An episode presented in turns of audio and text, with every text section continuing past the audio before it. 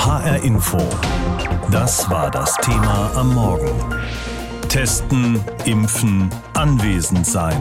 Willkommen im neuen Schuljahr. Und willkommen zurück im Klassenraum, denn im neuen Schuljahr soll es bei uns in Hessen keinen Wechselunterricht und schon gar keinen Distanzunterricht mit Homeschooling mehr geben, sondern nur noch Präsenzunterricht. Das hat Hessens Kultusminister Alexander Lorz angekündigt. Aber die Zahl der Corona-Neuinfektionen steigt und viele Betroffene fragen sich nun, ob Präsenzunterricht unter diesen Bedingungen nicht doch schon sehr bald wieder eine anstrengende, um nicht zu sagen heiße Kiste werden wird. Vor der Sendung habe ich mit Volkmar Heidmann gesprochen, dem Vorsitzenden des Landeselternbeirats Hessen. Herr Heidmann, der hessische Kultusminister hat sich noch am vergangenen Freitag zuversichtlich gezeigt, dass das neue Schuljahr besser wird als das vergangene, was das Corona-Management angeht. Teilen Sie seinen Optimismus? Nein.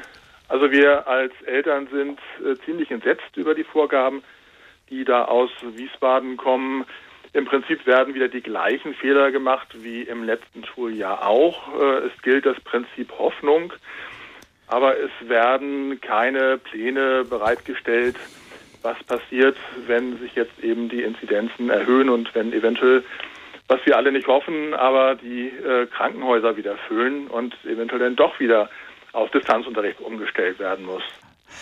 Kein Distanzunterricht, nur Präsenzunterricht. Die Parole, die der Kultusminister ausgegeben hat, entspricht ja dem, was sich viele Betroffene lange gewünscht haben, weil viele Kinder und Eltern vom Homeschooling mit all seinen Schwierigkeiten die Nase gestrichen voll hatten. Und die Regierungen von Bund und Land haben ja auch Geld zur Verfügung gestellt, um Luftfilteranlagen zu installieren, damit Präsenzunterricht verantwortbar ist, auch dann, wenn die Inzidenzen steigen. Sind denn, soweit Sie das überblicken können, genügend Anlagen installiert worden in den Ferien? Nein. Also es gibt ein paar äh, Kreise und Kommunen, also die Schulträger, die sich etwas mehr Mühe gegeben haben, aber es gibt eben immer noch viele Schulträger, die sich da eher einen schlanken Fuß machen. Wir brauchen Luftreinigungsgeräte im Prinzip für alle Räume. Jetzt zuerst mal natürlich für die Unterrichtsräume, in denen die Schüler, Schülerinnen sitzen, die noch nicht geimpft werden konnten. Und da muss was getan werden. Da Sie die Impfung ansprechen, es ist ja äh, möglich jetzt auch für Kinder und Jugendliche ab zwölf Jahren sich impfen zu lassen. Das war ja äh, voriges Jahr, als das neue Schuljahr begann, noch nicht möglich. Haben Sie den Eindruck, dass Eltern offen sind dafür, ihre Kinder in dem Alter auch impfen zu lassen? Das ist aus unserer Sicht, also aus Sicht des Landeselternbeirats, sehr gemischt. Hängt auch mit dem Hickhack um die Empfehlung der STIKO zusammen. Der Landeselternbeirat empfiehlt grundsätzlich das Impfen, äh, hält sich aber grundsätzlich auch äh, raus. Also wir finden nicht, dass es in den Schulen gemacht werden sollte, weil das denn den Schulfrieden doch empfindlich stören könnte. In Nordrhein-Westfalen hat ja der Unterricht schon vor knapp zwei Wochen wieder begonnen und da sind bereits etliche Klassen wieder komplett in Quarantäne, obwohl das eigentlich nicht mehr passieren sollte. Für den Fall, dass sowas auch bei uns in Hessen eintritt, haben Sie den Eindruck, es gibt dann äh, Konzepte für einen solchen Fall, Konzepte für Wechselunterricht oder mehr Klassenräume, mehr Lehrpersonal?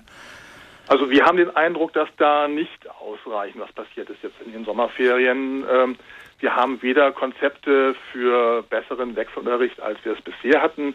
Es gab, soweit wir es wissen, keine Fortbildung, keine Trainings für die Lehrkräfte. Es fand bisher weiterhin in erster Linie der steinzeitliche Frontalunterricht statt. Also es wurden keine Unterrichtskonzepte entwickelt, die sich auch auf Wechselunterricht übertragen lassen.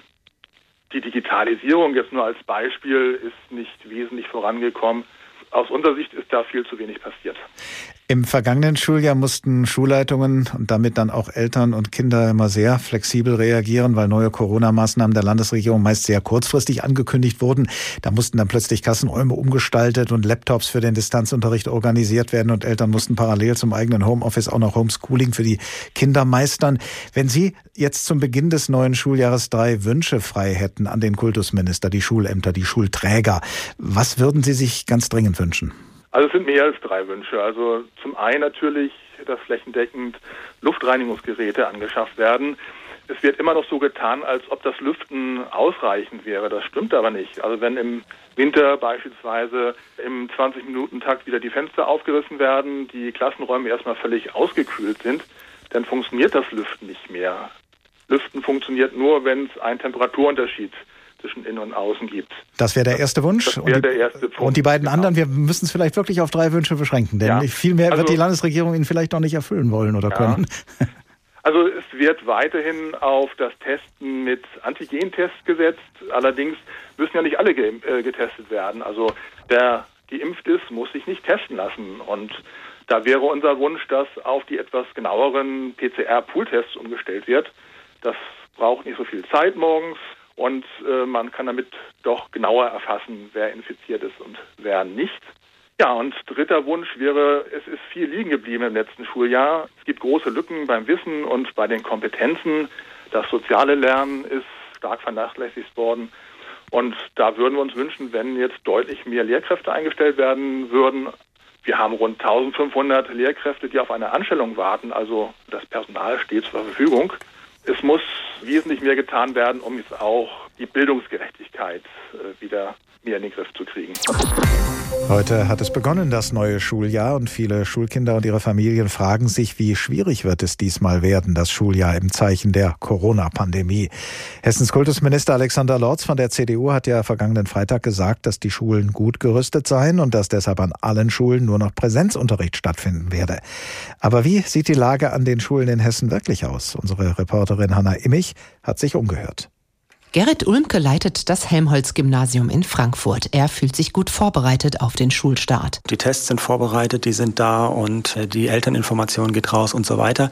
Äh, das steht. Also die Leute, die sich bei uns um Gesundheit kümmern, haben in den Sommerferien da einiges vorbereitet. Die Helmholtz-Schule hat auch eine Luftfilteranlage. Die hängt in der Mensa. Allerdings wurde sie nicht von Stadt, Land oder Bund finanziert, sondern ist eine Leihgabe einer Firma aus Hanau die uns äh, angeboten hat, einen großen Raum auszustatten. Und äh, da haben wir natürlich die Mensa gewählt, weil das der Raum ist, wo es zur größten Vermischung von Schülerinnen und Schülern während der Mittagspause kommt. Das ist aber auch der einzige Raum an der ganzen Schule, der mit Luftfiltern ausgestattet ist.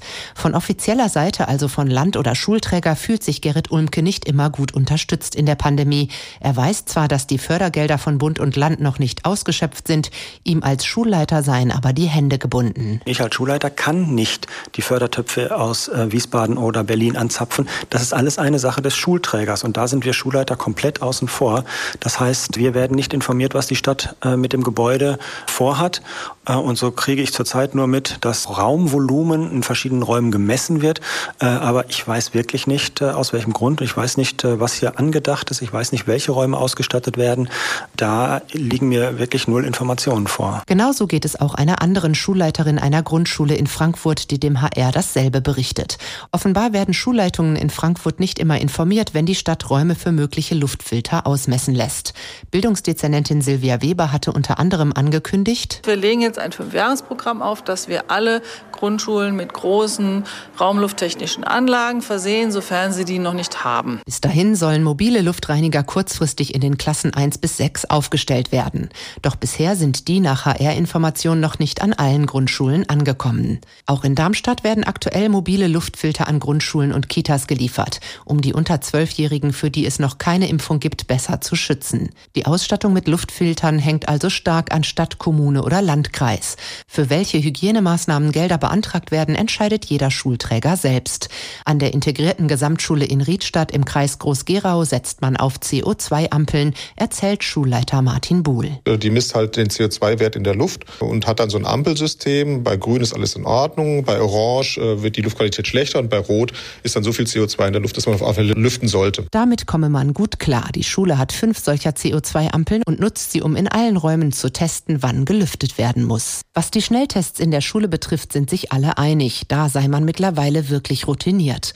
Und das geplante Testheft, das die Schüler auch außerhalb der Schule als Nachweis nutzen können, Martin Buhl von der IGS Riedstadt findet es zwar eine gute Idee, aber dass jeder Kollege jedem Kind attestiert, du hast den Test gemacht und das geht wieder von der Unterrichtszeit ab. Von daher ist es so ein Wermutstropfen, muss ich schon sagen. Für die Schülerinnen und Schüler sei es dennoch ein toller Service. Grundsätzlich sind die beiden Schulleiter aus Frankfurt und Riedstadt verhalten optimistisch, dass dieser Herbst doch anders wird als der im vergangenen Jahr. Auch durch die jetzt höhere Impfquote bei den Eltern und den über Zwölfjährigen.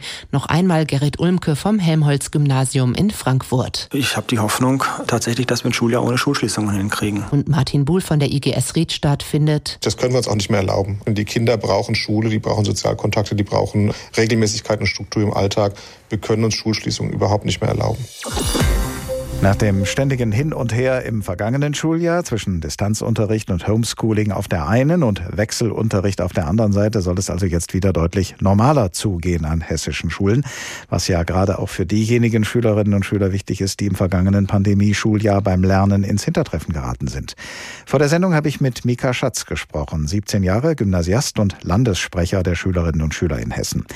Herr Schatz, kein Distanzunterricht mehr, nur noch Unterricht in der Schule, Maskenpflicht nur noch in den ersten zwei Wochen und außerdem noch ein Corona-Testheft, das man auch in der Freizeit quasi als Eintrittskarte ins Kino oder in den Club nutzen kann. Hat das Kultusministerium mit alledem ins Schwarze getroffen bei Ihnen und den anderen Schülerinnen und Schülern? Ich würde grundsätzlich sagen, dass zum Beispiel das Testheft eine, eine gute Ergänzung ist, die neben der Schule funktioniert für Kinder und Jugendliche.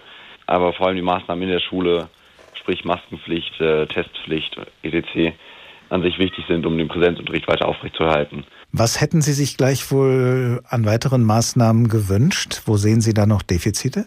Wir sehen Verbesserungsmöglichkeiten, zum Beispiel beim Austeilen von Masken in der Schule, das quasi garantiert ist, dass man auch in der Schule immer die Maske wechseln kann, unabhängig davon, ob man jetzt zu Hause einen großen Vorrat dafür hat oder nicht. Ähm, dass regelmäßig zum Beispiel die, die Schultoiletten gereinigt werden, weil diese generell auch schon vor der Pandemie nicht mit so hohen Standards gehandhabt wurden und äh, in der Pandemie man dann das eine oder andere Mal schon, äh, ich würde nicht sagen Beschwerden, sondern, eher äh, in der Klasse mitbekommen hat äh, oder auch die Rückmeldung erhalten hat, dass man sich vielleicht sträubt, aufs Klo zu gehen, weil man sich dann da nicht ganz so sicher ist, wie hygienisch das Ganze sein kann, wenn da andere Leute die ganze Zeit schon waren und man nicht weiß, ob die da mit der Maske ordentlich umgegangen sind.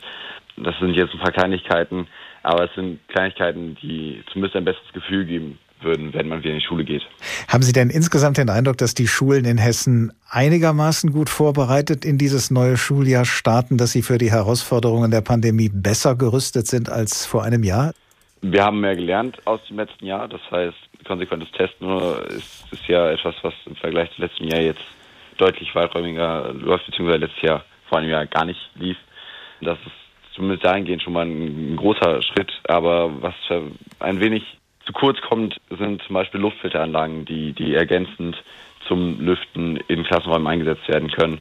Trotz steigender Corona-Zahlen bei uns könnte es ja aus einem Grund vielleicht dieses Mal trotzdem besser laufen als vor einem Jahr, denn Kinder und Jugendliche ab zwölf Jahren können sich ja inzwischen impfen lassen, um sich vor einer Corona-Erkrankung zu schützen. Was bekommen Sie mit? Machen viele Kinder und Jugendliche von dieser Möglichkeit Gebrauch? Ich muss sagen, zum jetzigen Zeitpunkt kann ich das schwer einschätzen, weil mir liegen keine, keine Zahlen dazu vor, das jetzt zu prognostizieren, vor allem weil die Freigabe jetzt erst vor kurzem kam, muss ich echt sagen, finde ich persönlich schwierig, irgendwie einzuschätzen. Wie schon gesagt, bei vielen Schülerinnen und Schülern sind im vergangenen Schuljahr Wissenslücken entstanden, weil ihnen das Lernen in der Schule gefehlt hat und weil sie zu Hause vielleicht nicht die Unterstützung bekommen haben, die sie gebraucht hätten. Können diese Kinder und Jugendlichen jetzt im neuen Schuljahr darauf bauen, besonders gefördert zu werden? Wie ist das zum Beispiel an Ihrer Schule?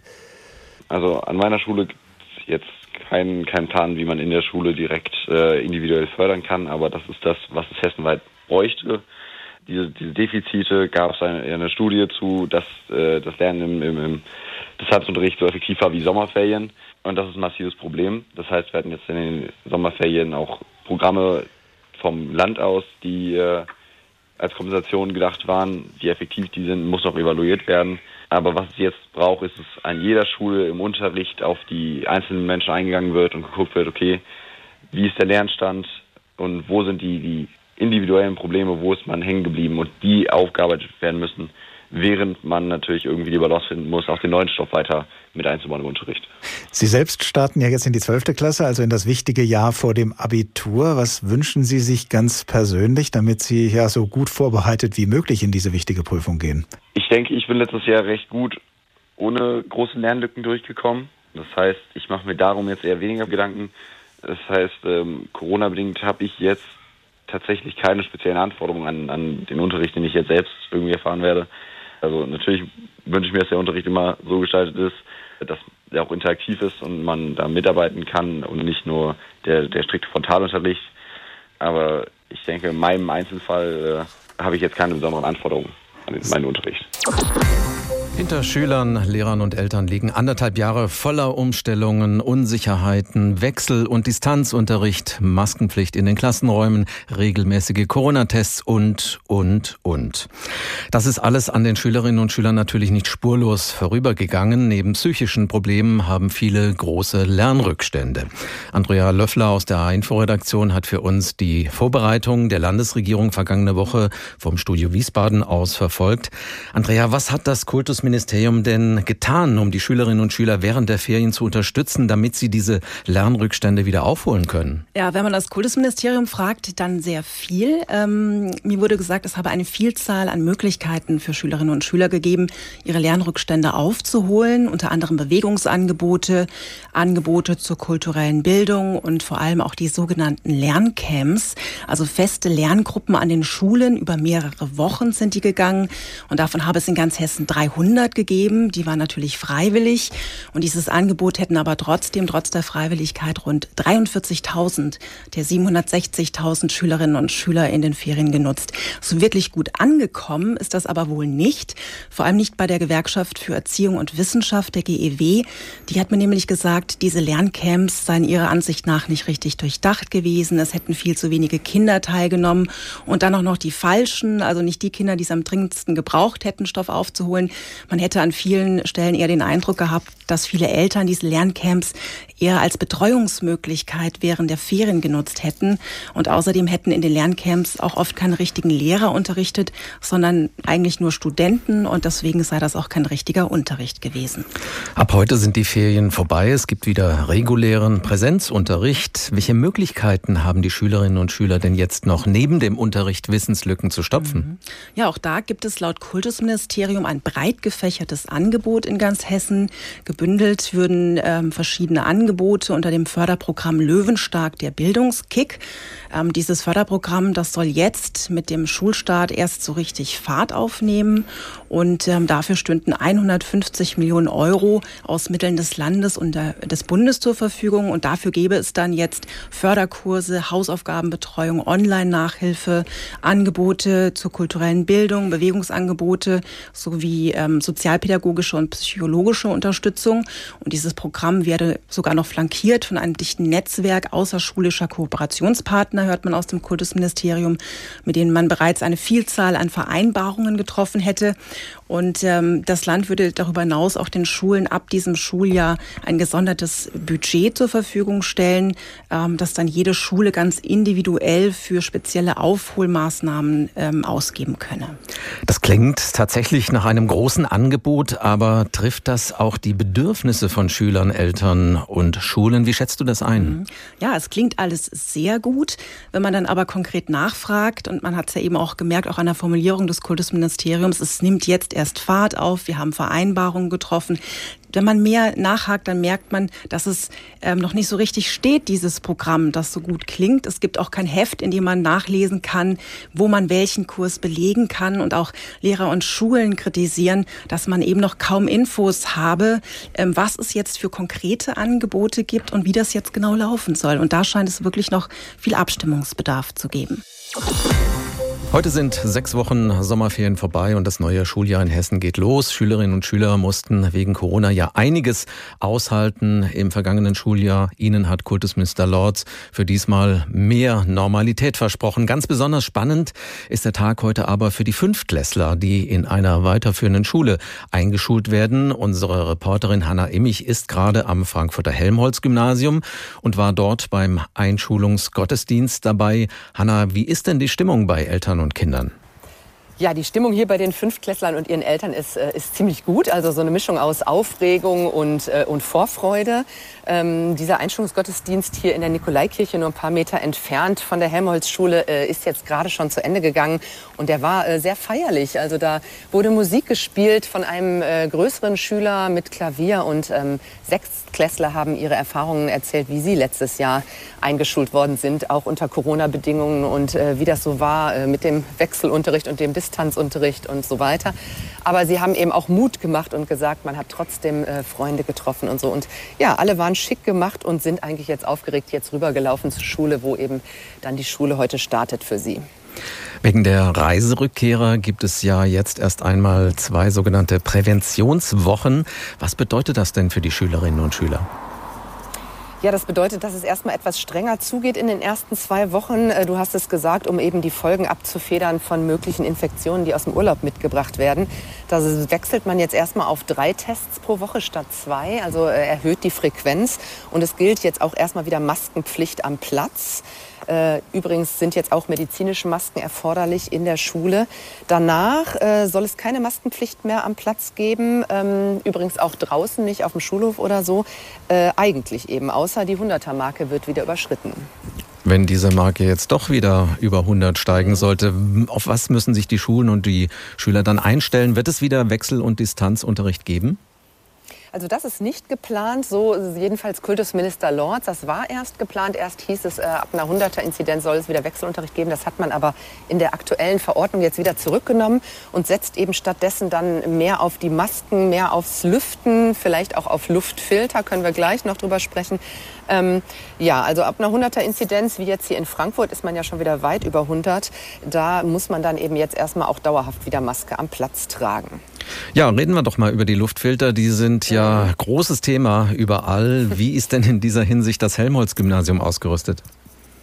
Also die Helmholtz-Schule hat zum Beispiel die Mensa äh, mit Luftfiltern ausgestattet. Das ist allerdings eine Eigeninitiative gewesen, also nicht irgendwie offiziell von Stadt oder Land finanziert. Das ist, ähm, ein, äh, hat eine Firma aus Hanau ihnen gesponsert.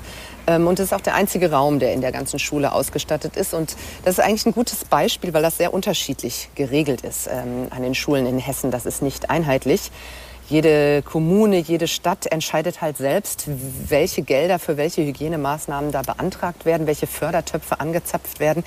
Ähm, und das Land hier in Hessen hat ja auch immer die Strategie und sagt, Lüften ist eben besser als Luftfilter.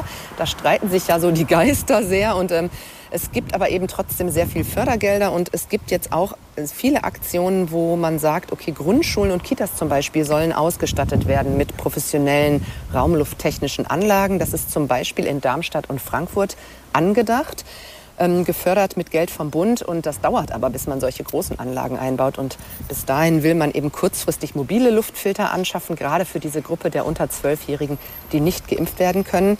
Aber äh, hier in Frankfurt zumindest äh, sind diese mobilen Luftfilter jetzt zum Schulstart nach meiner Recherche noch nicht überall angekommen. Also da ist noch viel Luft nach oben, behaupte ich jetzt mal. HR Info. Das Thema. Wer es hört, hat mehr zu sagen.